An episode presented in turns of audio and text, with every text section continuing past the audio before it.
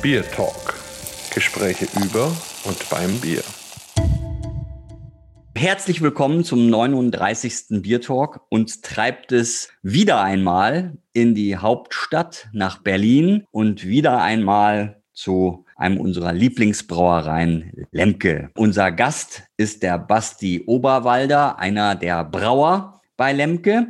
Und am Mikrofon sind wie immer der Markus und der Holger. Basti, grüß dich. Das ist großartig, dass du dir für uns Zeit nimmst. Wir haben das so ein bisschen als Tradition, dass die Gäste sich zunächst einmal vorstellen. Sag doch mal, wer du bist und was dich ausmacht. Ja, servus und danke für die Einladung hier. Bin hier bei Lemke, einer der zwei stellvertretenden Betriebsleiter und bin auch hauptsächlich für die Weiße verantwortlich. Kommt daher, dass ich über die Weiße damals meine Bachelorarbeit auch geschrieben habe, die mitentwickelt habe und das quasi so ganz unter meinem Schirm jetzt läuft alles, was mit der Weiße bei uns zu tun hat. Ja, aber du bist ja jetzt nicht nur Weiße, sondern du bist alt irgendwie und du bist schon ewig Brauer oder noch ja, nicht so lange und, und so weiter. 31 und habe das an der TU studiert und bin jetzt bei Lemke seit fünf Jahren. Also habe aber auch alles durchlaufen. Also Praktikant, Werkstudent, Maler, Brauer erstmal und jetzt seit einem eineinhalb Jahren stellvertretender Betriebsleiter. Ich meine, die Belgier wissen es ja schon lange, ne, dass das Thema Frucht und Bier eine ganz ausgezeichnete Kombination ist. Wie, also, und jetzt so das Thema Berliner Weiße ist ja im Trend, aber wie seid ihr dazu gekommen? Was macht ihr damit? Also die Budike Weiße war vorher, jetzt kommt das ganze Programm nochmal erweitert daher. Erzähl doch mal dazu. Naja, die Budike war ja die erste, die wir entwickelt haben, so die Grundweise oder die Basis. Und dann haben wir uns ein halbes Jahr später auch überlegt, was könnte man denn noch machen damit, weil das Bier für uns eigentlich sehr viel hergibt, gerade weil das Aroma nur aus der Hefe kommt und dann gibt es eben diese Biere mit dem Sirup, die in Berlin bekannt sind. Und dann dachten wir uns, wie wäre es denn, wenn wir das mit richtigen Früchten machen, aber nicht süß, weil mir persönlich schmeckt das nicht, wenn das so eine Brause am Ende ist. Es hat nichts mehr mit Bier zu tun, sondern wenn man das einfach mit natürlichen Früchten, mit einer natürlichen Lagerung auf Früchten einfach auch bekommt, ein komplexes, saures Bier mit Fruchttouch oder eben Waldmeister zu bekommen. Im ersten Test haben wir dann damals, das war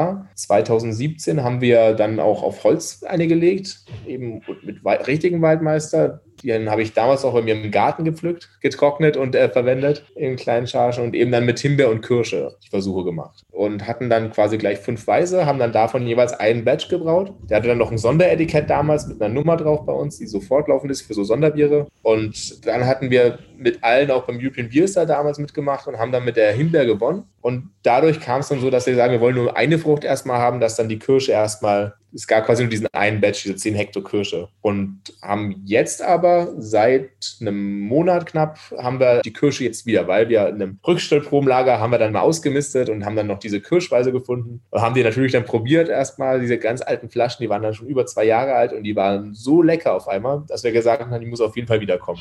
Und die Waldmeisterweiße ist ja zumindest aus der Berliner Sicht so die Urweiße, oder? Damit hat eigentlich in Berlin alles begonnen. Ne? Also die, die Früchte Früchte sind da äh, erstmal noch gar nicht reingekommen, oder? Weiß gar nicht, ob dieser Waldmeister, wahrscheinlich war der Waldmeister mit das erste auch, weil es auch verfügbar war damals in der Nähe. Ursprünglich wurde das ja super frisch auch getrunken. Also ganz früher, kommt auch in welcher Zeit wir jetzt reden, also 17. Jahrhundert, da wurde die Weise ja eigentlich nicht alt. Die war ja dann quasi frisch getrunken. Die Brauer haben wir ja nicht mal zu Ende vergoren, sondern haben die nur angestellt und dann kamen die Würzleute mit ihren kleinen Fässern, haben sich das abgeholt, diese angegorene Würze. Und dann war das mehr sowas wie ein Federweiser damals quasi. Mhm. Weil Würzleute dann selber gucken konnten, wie lange sie es gern lassen, bis sie es ausschenken. Und natürlich dann wahrscheinlich kam dann Waldmeister, weil er überall auch in, um Berlin im Umland wächst. Und dann eben hat wahrscheinlich auch irgendwann einer mal was mit Früchten probiert. Dieser Sirup kam, glaube ich, auch erst durch eine Bar, die dann die Weise wieder attraktiver machen wollten in den 1930ern und dann eben diesen Sirup benutzt haben, damit auch Frauen das wieder trinken, was denen zu sauer war. Und dadurch kam dieser Sirup erst überhaupt in diese Berliner Weise. Ah ja, also Markus, du hast ja sogar ein Buch geschrieben über Bierhistorie. Und weißt du, was Weiße mit Strippe ist?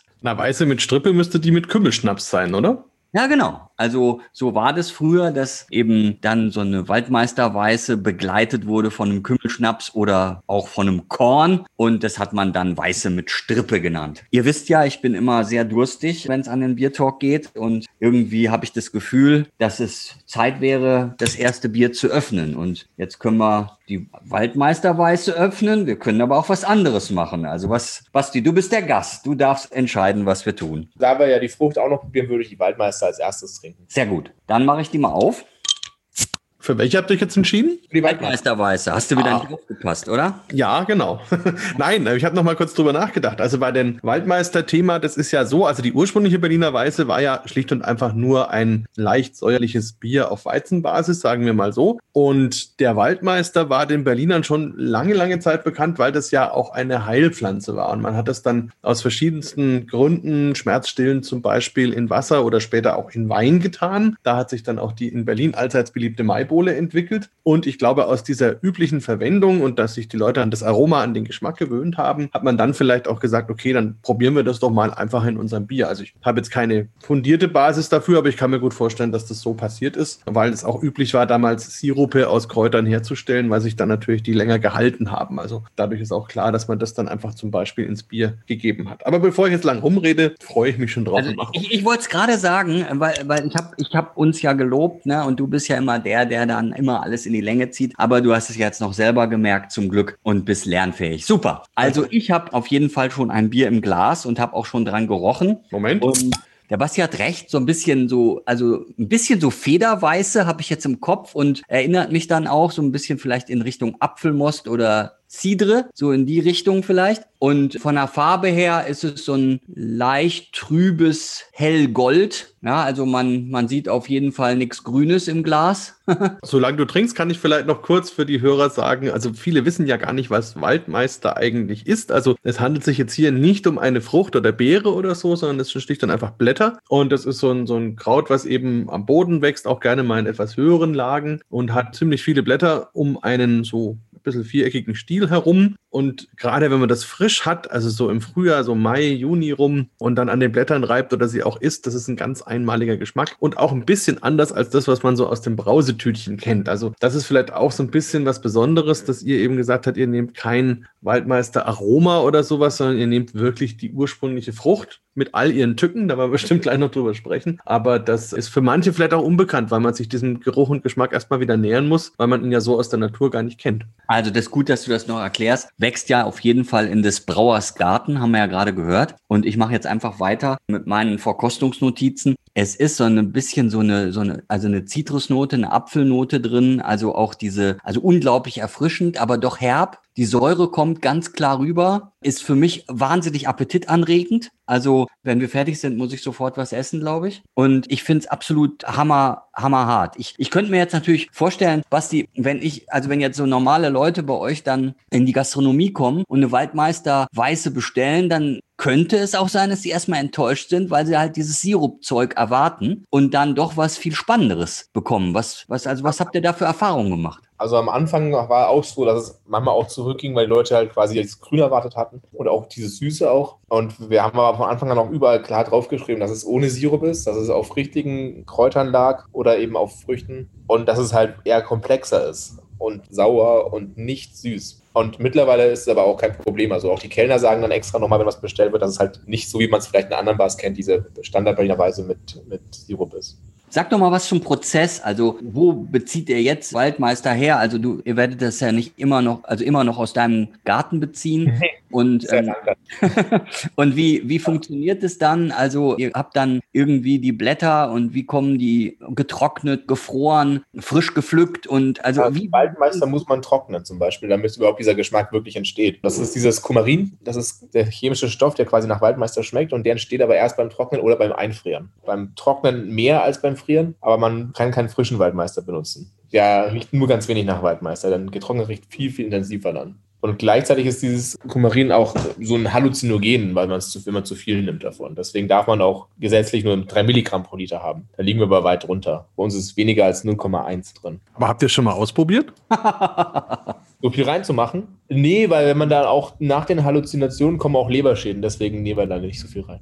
Ich dachte jetzt eher, ob ihr die Halluzinationen schon mal ausprobiert habt. nein, nein, nein. Also bei so viel Weise kann man gar nicht trinken, dass bis man da so viel Kumarin hat am Tag, wie, man, wie es erlaubt ist oder wie es gesetzlich vorgeschrieben ist. Und dann kommt es wann rein? Also in welchem Schritt des Brauprozesses macht er das rein? Und Quasi beim Schlauchen. Wir vergären die Weise an offenen Gärbottichen. Ja. Und dann kommt der Waldmeister, das ist getrocknet, das ist quasi so, sieht aus wie ein grüner Tee am Ende ungefähr. Kommt dann in den Tank rein und da wird dann die Weise draufgeschlaucht. Also noch im Warmen und liegt dann ungefähr eine Woche auf dem Waldmeister, dann ist der ausgezuzelt. Und während der Zeit gärt das dann noch? Es gärt dann noch, ja. Okay. Leicht nur noch, aber, bis, aber nicht, mehr, nicht mehr viel. Zwei Grad Plato ungefähr gehen die noch runter dann.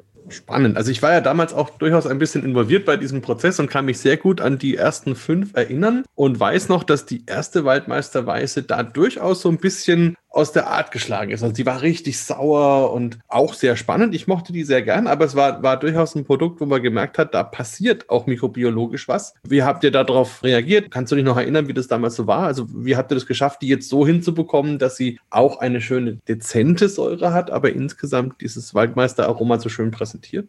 Im Prinzip muss man ja auch sagen, dass wir jetzt halt mit der Weißen auch viel mehr Erfahrung haben. Ich meine, das ist ja immerhin ein Sud, den man mit drei verschiedenen Mikroorganismen anstellt. Und normal hat man als Brauer nicht so viel mit Lactobacillen und Brettanomyces zu tun in dem Prozess und dann lernt man einfach auch ganz viel bei diesen vielen Suden. Und damals, die ersten Fruchtdinger waren ja noch unter den ersten zehn Suden, die wir jemals gemacht haben. Und jetzt haben wir so viele gemacht und haben uns einfach auch persönlich weiterentwickelt und haben einfach ein besseres Handling für alles. Das ist ja auch immer ein Schritt. Wir haben ja vorher auf, der, auf einer kleinen Anlage nur Probesude gemacht und dann auf eine große gegangen. Da verändert sich auch nochmal ganz viel einfach. Und jetzt mittlerweile haben wir einfach diese Weise super im Griff mit den Mikroorganismen auch, dass sie ja auch bei der Waldmeister nicht so das Problem ist natürlich auch bei dem getrockneten Waldmeister, man kann ja nicht vorher abkochen oder ein Desinfektionsmittel reinschmeißen. Da liegt natürlich auch eine Mikroflora auf den Blättern, wo man bestimmt auch noch mal ein paar andere Mikroorganismen mit reinzieht. Aber ist ja bei den Kirschen und bei den Himbeeren genauso, dass auf den Früchten auch noch was drauf ist. Ist dann jeder Batch Aber das anders? Nee, nee, nee, nee, die sind schon alle gleich. Also da ist ja schon, wenn die, die der pH-Wert ist schon so tief, dass zum Beispiel, wenn dann gern höchstens noch andere Laktostämme mit dabei im, im in dem Tank dann. Also manchmal höchstens auch noch sauer oder saurer. Weil wenn der pH-Wert unter den 4,0 liegt, dann ist es für die meisten Mikroorganismen schon so tief, dass die quasi dann auch nicht mehr arbeiten können. Die haben dann keine Lust mehr, ne? Genau, ungefähr so. Die leben dann, schwimmen dann mit drin, aber machen nichts mehr. Also stellen nichts mehr her und vergären auch nichts mehr und oder fermentieren heißt es ja bei, bei den anderen Bakterien. Und ähm, auch mit der Farbe, das haben wir auch dann beim ersten Batch noch gar nicht so mitbekommen. Der war ja auch teilweise sehr dunkel. Haben dann einfach gemerkt, dass das Chlorophyll sich aus dem Waldmeister dann doch löst. Und der hat auch am Anfang im Tank, wenn man es frisch rausholt, so einen ganz kleinen grünlichen Stich. Also ist gelb, aber hat, wenn man wirklich so hinguckt, so minimal so einen leichten grünen Schatten mit drin. Dieses Chlorophyll stirbt aber ab und wird dann braun. Ah, sehr spannend. Also ich kann auch vorher nicht, aber dann gab es wirklich Flaschen, die halt sehr lange in dem Licht standen und die dann wirklich komplett wie ein Tee braun wurden, wo wir auch gedacht haben, dass vielleicht irgendwie eine Oxidation dann noch stattgefunden hat, aber es hat einwandfrei geschmeckt. Es war einfach nur braun. Wahnsinn, also was da alles passiert. Was ist denn aus der Idee vom Olli geworden, einen Waldmeistergarten oben auf diesem Teilstück von, also auf dem stillgelegten Teilstück von der S-Bahn zu machen? Das ist noch in der Schwebe, soweit ich weiß. Okay, das kann ich mir wir vorstellen, da mit einem Liegestuhl zu liegen im Waldmeister. Es lag auch einfach daran, dass wir quasi diese, den Jahresbedarf, den wir haben, dann selbst anbauen. Einfach aus dem Grund, weil wir hatten von verschiedenen Bezugsquellen damals dann Waldmeister geordert. Das sind ja, sagen wir mal so, so Mengen, das sind so einen riesigen Beutel dann drin. Und die schmeckten alle unterschiedlich von verschiedenen Herstellern, komischerweise. Wo wir uns auch gewundert haben, wie das sein kann, weil es ist ja im Prinzip nur Waldmeister drin. Und haben dann uns für einen entschieden und haben aber jetzt halt auch nochmal gewechselt seit dem letzten Batch. Also ich könnte mir vorstellen, wenn jetzt ein Gärtner hier ist und der könnte jetzt über Waldmeister referieren, der würde dann wahrscheinlich sagen, ja, wisst ihr denn nicht, dass es 32 unterschiedliche Sorten gibt von Waldmeister oder so ähnlich, stelle ich mir das vor. Also wahrscheinlich ist es so. Naja, also wahnsinnig spannend. Ja, und falls sich irgendein Hörer jetzt berufen fühlt, weil er Gärtner und Waldmeisterbauer ist, kann sich ja bei euch melden, ne? ja, wir brauchen ungefähr sagen wir mal, 30 Kilo getrockneten Waldmeister im Jahr. Also schon im getrockneten Zustand, nicht im frischen. Braucht irgendwie 150 Kilo frischen oder so. Also ich habe ja mal mehrere Jahre in Berlin gewohnt und wir sind dann mit den Kindern immer so ins Berliner Umland und ich kann mich erinnern, in Brandenburg gab es oft ähm, so Waldmeister im Wald und so. Also irgendwie, das scheint da schon ganz regelmäßig vorzukommen und war wahrscheinlich auch früher schon so. Und dann eben Kräuter ins Bier zu tun, ist ja auch zu der damaligen Zeit gar nichts Ungewöhnliches gewesen. Jetzt ist ja der Schritt zur Frucht gar nicht mehr so weit. Ja, also da habt ihr dann irgendwann gesagt, okay, jetzt machen wir dann noch die Kirsche und die Himbeere ins Bier, wie die Belgier das eben auch schon sehr lange machen. Und ich hatte ja schon in der Anmoderation gesagt, die wissen ja, dass das richtig toll ist. Und arbeitet ihr dann auch mit den typischen Früchten, also zum Beispiel mit, mit der Kriegkirsche oder mit anderen Kirschen? Die Himbeere haben wir gemacht, weil wir auch, also ich persönlich auch Fan dieser belgischen Framboise bin. Und die Kirsche haben wir gemacht, weil auch hier in Werder, das ist auch hier in Brandenburg, gleich bei Berlin, da werden auch viele, viele Kirschen angebaut. Hat man diesen regionalen Faktor eben mit dabei und wollten da einfach gucken, ob das so klappt. Aber es ist nicht die Kriegkirsche, weil die bekommt man gar nicht auf dem Markt. Diese Brauereien bauen selber diese besondere Kirschsorte an, die nämlich nicht, oder ist so eine Mischung aus Süß- und Sauerkirsche. Ja, das sind diese Schabexen-Kirschen genau. oder Kriegen und die sind ja eh viel zu wenig für die belgischen Brauer, die sie gerne genau. hätten. Dementsprechend glaube ich, werden die einen Teufel tun und das nach Berlin transportieren. Aber es macht ja auch Sinn, regionale Zutaten zu verwenden. Trotzdem, bevor wir darüber reden, wollen wir das gute Kind nicht aufmachen? Unbedingt. Also das war ja meine Intention. Du hast mich schon wieder verstanden. Das ja. kommt ja nicht so häufig vor, aber manchmal ja doch. Also, also. machen wir die Kirsche auf. Da muss ich jetzt auch noch was dazu sagen, weil wir haben ja nicht nur das Bier bekommen von euch, sondern wir haben von euch auch ein wunderschönes Glas bekommen, was eben so an die historischen weiße Gläser angelehnt ist. Das heißt, es ist eher so ein Kelch und darin kommt das Bier natürlich wunderbar zur Geltung und sieht man jetzt auch, wie das so schön rot einem quasi fast entgegenstrahlt. Ich habe selber auch mal versucht, eins von diesen wirklich historischen Gläsern zu bekommen, aber die sind quasi nicht auffindbar in Berlin. Also das finde ich ganz krass. Da ist wohl viel verloren gegangen. Aber gut, ja, vielleicht trotzdem eine Frage. Ähm, habt ihr euch bei dem Glas an was Bestimmten orientiert oder, oder einfach irgendwas überlegt? Ja, natürlich auch in der alten Form. Also wir haben das Glück, dass wir noch mit Manfred Staus, war der letzte Leiter der Hochschulbrauerei, der letzte Braumeister, der auch noch aktiv Weise gebraut hat in den 70ern, dass der uns auch ganz viel geholfen hat und der hat einfach ein Museum zu Hause und hat dann uns auch mal alte Weisegläser mit hergebracht. Diese Form gibt es heute eigentlich gar nicht mehr. Deswegen war es eine lange, lange Suche, bis wir ein Glas haben, was so quasi alles mit vereinbart. Also wir haben ja einen hohen Schaum oft auf der Weißen, dass das da nicht drüber geht, dass man die Glasflasche auch auf einmal reinschütten kann. Ein Kelch halt ganz wichtig, dass es einen, einen Fuß hat, das Glas. Und dann gibt es halt aber auch so leicht optische Sachen, quasi das Kelch zu Stielverhältnis und so weiter, was dann eher von uns so ein Geschmacksding war. Beim Glas ist ja auch der Anstellwinkel Geschmack produzierend. Markus, magst du eine Verkostungsnotiz mal zu dem Bier uns zur Verfügung stellen? Also kann ich super gerne machen. Um, ähm, vielleicht noch, noch einen Satz dazu. Ich habe 2014 ja damals das erste Buch so für alle Berliner Brauereien geschrieben und recherchiert und bin damals dem Andreas Burg begegnet, der ja so einer der Pioniere der Wiederbelebung der Berliner Weiße war und mit dem lang darüber gesprochen, dass der am Anfang einfach das Problem hatte, dass er keinen Schaum auf das Bier bekommen hat, weil die modernen Malze dafür einfach zu gut waren. Und dann hat man eben immer mehr geschaut, wie war das denn früher und kam dann auf die Idee, Spitzmalz zu verwenden, also nur ganz kurz vermelztes Getreide, wodurch dann eben der Schaumanteil wesentlich besser war und es jetzt eben so ein schön spritziges Getränk ist. Können wir vielleicht auch gleich nochmal drüber sprechen. Aber gut, vorher eine Verkostungsnotiz. Also wie bereits gesagt, eine wunderschöne rote Farbe, die mir da entgegenleuchtet. Der Schaum auch leicht rot getönt. Ich bin da völlig hin und weg, völlig begeistert, weil es auch so ein schönes Rubinrot ist. Also nicht so, nicht so wie ein Ampelrot, sondern eben ein kleines bisschen dunkler, damit auch ein ein bisschen geheimnisvoll und sehr, sehr spannend. Und das Geheimnisvolle wird auch unterstützt dadurch, dass es so leicht trüb ist, also so einen ganz, ganz leichten Schimmer hat es, wo man dann eben so ein bisschen den Blick verliert und dann so sich richtig auf das Bier freut. Wenn man da jetzt reinriecht, dann hat man sehr schön so eine leichte Sauerkirschnote und drunter liegen dann so Aromen, die man vom Sekt her kennt oder vielleicht auch, der Holger hat vorhin von Cidre gesprochen, von solchen Getränken. Das ist halt die Berliner Weiße, die da drunter liegt, so ein bisschen apfelig.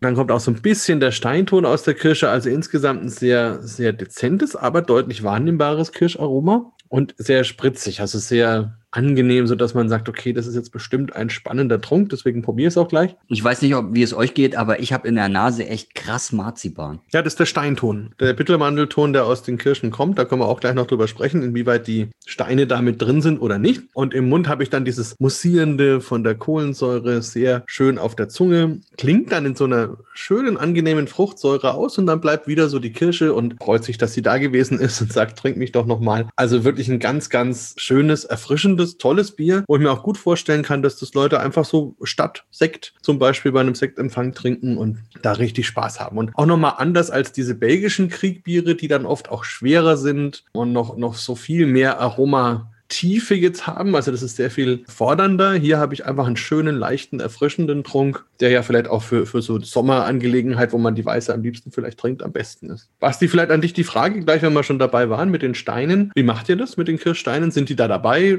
Kommen die eine Zeit rein oder wie macht ihr das? Da sind ein paar mit drin, aber die bleiben auch die ganze Zeit mit drin. Also solange eben das Bier zwischen Lagern und Abfüllen drauf liegt. Mhm. Für die Hörer als Info, da, da ist eben der Bittermandelton mit drin. Also eigentlich kommt es von Blausäure, aber jetzt keine Angst, da müsste man auch sehr, sehr, sehr, sehr viel da reintun und trinken, um ein Problem damit zu haben. Aber das wandelt sich dann eben um in das, was wir als Bittermandelton empfinden und ist eigentlich ein sehr angenehmes, marzipaniges Aroma. Kennt man vielleicht, wenn man schon mal einen Zwetschgenbrand oder sowas getrunken hat aus der Spirituosenecke. Da wird es auch sehr gerne als Aroma eingesetzt. Der Mann ist einfach unglaublich. Ne? Er erklärt das Thema Waldmeister, aber sagt nicht im ersten Step, was Steinton ist. Erst wenn ich sage Marzipan, dann kommt's raus. Naja, also auf jeden Fall sehr ausgewogen und ausbalanciert hinten raus auch nochmal. Also die, die, also ist nicht zu süß und dann noch so ein schönes herbes Finale. Also ich könnte mir das auch gut vorstellen, so wie Markus gerade gesagt hat. Also Prosecco-Glas und dann glauben alle, dass das wirklich ein Prosecco ist. Also wäre ein tolles Aperitif. Bier auf einer Hochzeit zum Beispiel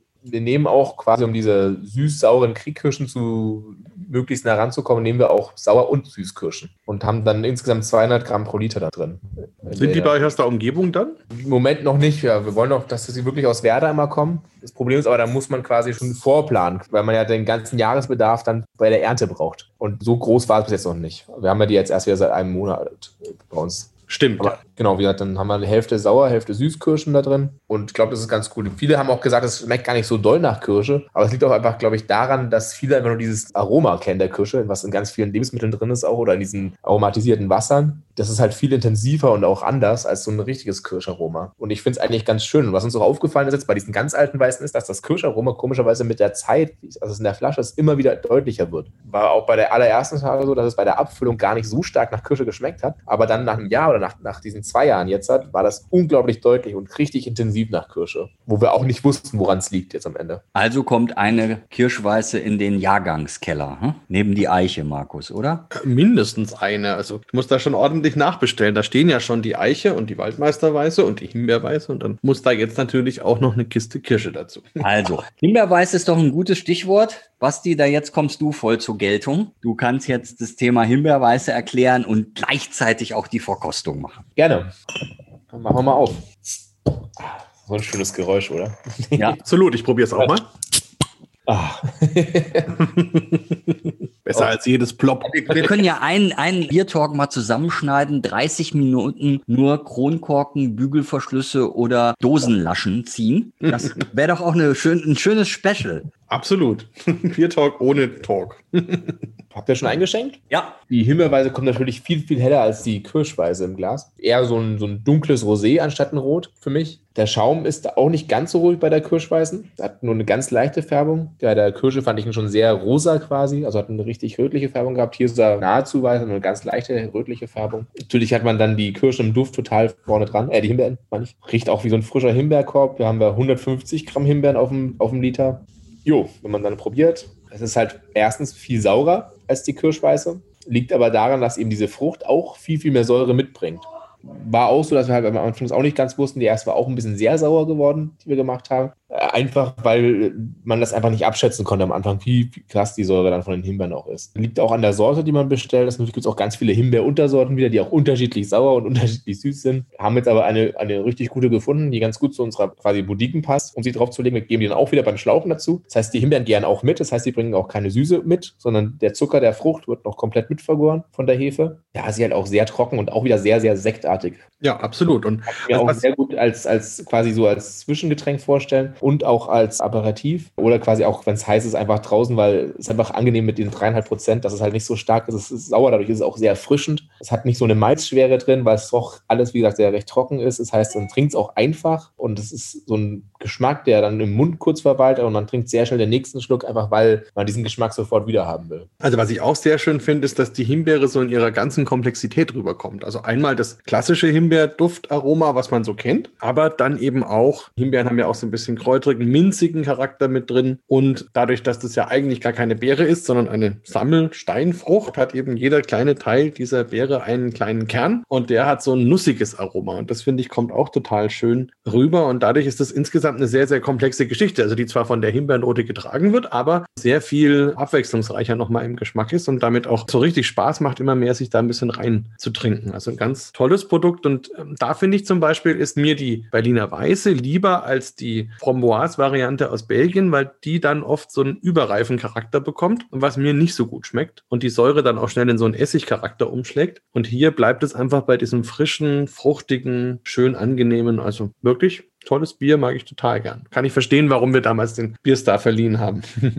also, was ich auch nochmal spannend finde zu erzählen, ist eben, dass die Grundlage ja die Boutique-Weiße ist und dass das eben wirklich von Boutique herkommt. Also, dass das eben ein Begriff für die Schankstätten in Berlin war zu der Zeit, wo Napoleon eben, eben auch da war. Und, und das finde ich auch nochmal toll, dass, also, dass ihr das auch irgendwie auch alles mit einbezieht. Also, dass man auch diese Bierhistorie, die Stadthistorie, Historie und so dieses ganze Thema auch vom, vom Storytelling her, das produziert ja letzten Endes auch Geschmack. Das finde ich sehr schön, dass ihr das, dass ihr das irgendwie mit verbindet. Das gefällt mir gut. Ja, wir haben ja auch auf den Etiketten, haben wir immer eine Berliner Sehenswürdigkeit mit drauf. Das ist so an die 20er Jahre gehalten, wo noch die Hochzeit der Berliner Weiße war. Und dann eben im Hintergrund immer noch, zum Beispiel auf der Kirschweiße ist der Berliner Dom, bei der Himbeerweise das Brandenburger Tor. Hier auf der Boudiken ist die Oberbaumbrücke. Wir haben immer eine Sehenswürdigkeit drauf. Und ich meine, wann hat man es denn so einfach und hat ein so klasse Produkt, was so regional ist und was trotzdem super spannend ist, weil man die Weisen so gut kombinieren kann, auch mit verschiedenen Kräutern. Das ist einfach super. Das ist ein, eines der besten Produkte, die ich kenne. Und auch einmalig eigentlich auf der Welt. Absolut. Also quasi historisch gesehen einmalig. Was ist denn das Schwerste? Also ist, sind jetzt die beiden Himbeer- oder Kirschweißen schwerer als das mit dem Thema Waldmeister? Oder würdest du sagen, nee, also für den Brauer ist doch die Waldmeisterweiße die größte Herausforderung? ich würde sagen, die Boutique ist die größte Herausforderung. Mhm. Zwischen dem guten Sauerbier und dem Kotzegeschmack ist es echt nicht groß die Spanne. Man muss es genau treffen, weil wenn die Säure zu stark ist, ist es unangenehm. Man muss die richtigen Mikroorganismen finden. Gerade auch bei uns, was viele mal sagen, dieses Abfällige, das kommt bei uns auch vor allem durch die Brettanomyces-Hefe. Und man braucht einfach einen richtigen Lacto, der das nicht zu sauer macht, weil dann ist es irgendwann nicht mehr angenehm zum Trinken. Vor allem, wenn es dann trocken wird, weil dann die Säure einfach so durchsticht, dass es, ich sag mal, den Zahnschmelz von den Zähnen wegschmelzt. Und da war einfach, ist einfach das größte Krux, einfach ein, ein schön saures, wo auch diese süße Säure ausbalanciert ist, mit einer Brett, die bei uns eher in den Fruchtcharakter geht und nicht so in dieses Ziegenaroma. Das macht sie bei uns erst, wenn sie länger als ein halbes Jahr in der Flasche ist, dass sie das wirklich so wahrnehmbar produziert. Und die Auswahl der Mikroorganismen und auch die Pitchingrate, also in welchem Verhältnis man sie dazu gibt und wann, zu welchem Zeitpunkt, das ist quasi das wirklich das Schwierige, finde ich. Ja, okay. Also ich habe ja vorhin gesagt, mich erinnert das so ein bisschen an Cidre oder Apfelmost. Und wenn man sich jetzt vorstellt, auch nochmal so Apfelsorten, dann haben ja die Apfelsorten auch so völlig verschiedene Säuren die man wahrnehmen kann. Und so ein Boskop-Apfel oder so, so in die Richtung geht es für mich irgendwie. Also da kann man auch nochmal so drauf abheben, an welche Apfelsorte erinnert es eigentlich. Ne? Und es ist da nicht so ein Granny, sondern eher so ein Boskop, meine ich. Also, aber das jetzt vielleicht zu viel. So mehr Geschwafel. Hinterweise sagen, bei der ist halt auch, wir haben ja auch noch ein lebendes Produkt in der Flasche. Also wir pasteurisieren die ja nicht, sondern die Brettarbeiter der Weile abgefüllt haben. Und auch bei der Himbeerweise zum Beispiel ist es auch sehr speziell, dass sie, wenn sie frisch abgefüllt ist, dann hat sie noch diesen richtig krassen Fruchtcharakter. Und die Himbeer kommt viel, viel, weil auch ein bisschen mehr Süße auch da ist, viel, viel fruchtiger rüber. Und je älter diese Himbeerweise wird, umso mehr geht es ja auch in diesen Weincharakter oder Prosecco passt eigentlich ganz gut, dieses trockenspritzige, wo aber dann durch die Brett aber auch noch eben dann irgendwann auch diese Ziegenaromatik oder diese Pferdedecke kommt, die aber gar nicht so wahrnehmbar ist, sondern weil sie sich in dieses Himbeeraroma noch so mit reingeht. Aber die Himbeere viel, viel trockener wird und aber, ich sag mal, sie wird komplexer, aber weniger intensiv mit der Zeit. Also was mich noch interessieren würde, ist, ihr habt ja, also das war praktisch der erste Schritt, überhaupt mal die Weiße zu entwickeln und zu rekreieren, was ja an sich schon ein jahrelanger Prozess war, dann jetzt diese Weiterentwicklung mit den verschiedenen Früchten beziehungsweise Kräutern beziehungsweise dem Holzfass, was ja auch spannend war. Und jetzt habt ihr ja noch so einen dritten Schritt gemacht, denn ihr exportiert die Weiße ja auch. Und das ist, glaube ich, gar nicht so einfach. Also so ein lebendiges, mit Kohlensäure vollgeladenes Produkt über den Atlantik zu schippern. Wie funktioniert das denn? Also kriegt ihr, wie kriegt man das hin, dass man das wirklich nach Amerika bekommt, sodass die auch Spaß dran haben? Wir haben da einen Partner drin, der das dann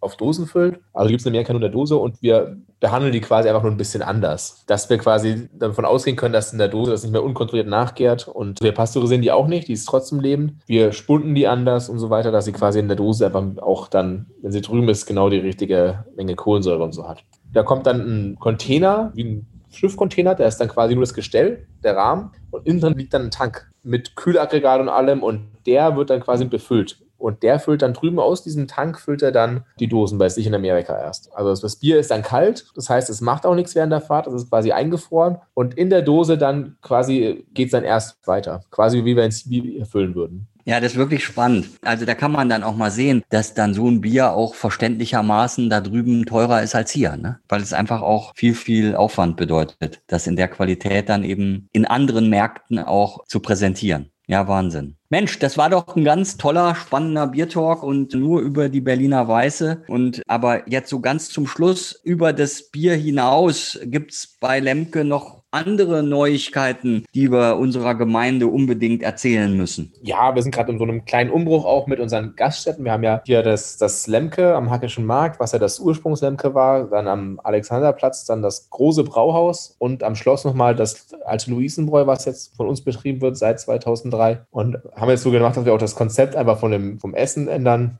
dass wir quasi das Brauhaus am, am Hackischen Markt dann so ein Wirtshaus machen, also wo wirklich dann, wo man reinkommt und das ist diese klassischen Wirtshausessen, also Haxe, Gulasch und so weiter, das am Alex einfach moderner machen. Das ist ja eh schon, wenn jemand schon mal da war, unten sehr, sehr nach einer Craft Bar auch ummodelliert worden 2017. Hat aber trotzdem noch dieses, sagen wir mal, eher klassische Speisenangebot und da wollen wir einfach auch ein bisschen mit moderner Küche dann auch kommen. Oben soll noch ein Coworking Space kommen, dass man quasi dort auch arbeiten kann in Ruhe. Oben ist ja auch über den ganzen Tag über eher ruhig, bis die Gäste, wenn überhaupt abends ankommen. Und am Schloss eben dann auch so, ein, so, ein, so eine Schankhalle machen wollen. Das Schloss ist ja sehr, sehr, sag ich mal, auch altberlinerisch eingerichtet, mit langen Holzbänken, Vertäfelungen an den Wänden und mit dem alten Kupfersudhaus. Und da kommt dann auch nochmal den Gästen, die dort kommen, äh, angepasste Speisekarten. Toll, dass ihr immer wieder euch neu erfindet und aus dem Alex dann aus dem Brauhaus das Bierhaus macht. Also Wahnsinn. Mensch, ja. Markus, wir waren schon zu lange nicht mehr in Berlin. Wir müssen da wieder hin. Auf jeden Fall. Die Sehnsucht wächst. Und das Schöne ist ja immer, wenn ich vorbeikomme, hat der Basti irgendein besonderes Fläschchen aus seinem Keller, was er mir dann gibt oder wir zusammen probieren. Und da freue ich mich am allermeisten drauf, weil das war bisher immer ein absoluter Hochgenuss. Ziemlich egal, was er mir gegeben hat. Wobei am meisten in Erinnerung ist mir ein Lemke Imperial Stout aus dem Rumfass geblieben, es wirklich immer noch bei mir so ein bisschen geschmacklich verankert ist. Also da schon mal im Voraus und im Nachhinein sein, wie auch immer. Vielen Dank. Und ich freue mich, dass wir uns da möglichst bald wiedersehen. Vielleicht dann einfach auch mal zu dritt deine Schätzchen erkunden. Da freue ich mich schon sehr drauf. Und ja, ähm, ja vielen Dank heute für die Zeit.